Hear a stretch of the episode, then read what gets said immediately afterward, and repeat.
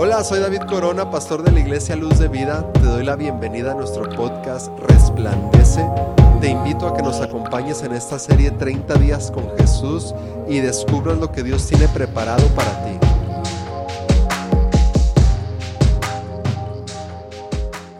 Llegamos ya al día 8 y leemos Lucas capítulo 6 y encontramos a Jesús como la roca. Aquí Jesús nos cuenta la parábola de dos hombres. Los dos están buscando construir su casa, pero usan métodos diferentes cada uno. Al final, la casa de uno permanece de pie y la otra cae luego que las dos son golpeadas por una tormenta. Déjame te digo la historia. Dice Jesús, ustedes me dicen que yo soy su Señor y su dueño, pero no hacen lo que yo les ordeno. Si alguien se acerca a mí y escucha lo que yo enseño y me obedece, es como el que construyó su casa sobre la roca. Hizo un hoyo profundo hasta encontrar la roca y ahí puso las bases. Cuando vino la inundación, la corriente de agua pegó muy fuerte contra la casa, pero la casa no se movió porque estaba bien construida. En cambio, el que escucha lo que yo enseño y no me obedece es como el que construyó su casa sobre terreno blando. Vino la corriente de agua y pegó muy fuerte contra la casa la casa enseguida se vino abajo y se hizo pedazos. En su primera carta a los Corintios, el apóstol Pablo nos dice que Jesús es la roca. Te hago esta pregunta. ¿Sobre qué o sobre quién está edificada tu vida y tu casa?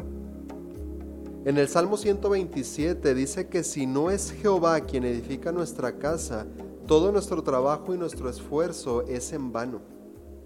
Además dice que es una pérdida de tiempo el levantarnos temprano y acostarnos tan tarde buscando llevar pan conseguido con sufrimiento, porque Dios a quien ama le da aún mientras duerme. Puede ser que has intentado edificar tu casa sobre ti mismo, sobre el esfuerzo de cada día y el fruto de tu trabajo. Quizá has edificado en la seguridad de tu empleo o en tu propia sabiduría. Si es así, déjame decirte que entonces eres como el segundo hombre. Estás edificando sobre terreno blando. Es más costoso y requiere más esfuerzo edificar tu casa en Jesús, sobre la roca. Requiere dedicación en buscarlo hasta encontrarlo. El primer hombre de la parábola que Jesús contó tuvo que escarbar profundo hasta que encontró la roca. Esto requiere esfuerzo y dedicación, pero cuando la encontró puso sus bases ahí, y cuando vino la tormenta y golpeó su casa, ésta permaneció firme. Hay un camino más fácil y sencillo. Puedes edificar tu casa sobre cualquier otra cosa, puedes hacer el esfuerzo o evitar el esfuerzo de buscar la roca y no tener que escarbar hasta encontrarla. Puedes tomar el camino fácil y construir sobre cualquier otra cosa que a tu parecer sea suficiente.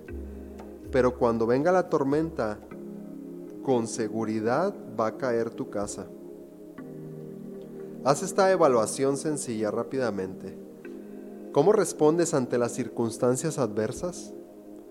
¿Cómo estás respondiendo ante las circunstancias que estamos viviendo en este tiempo?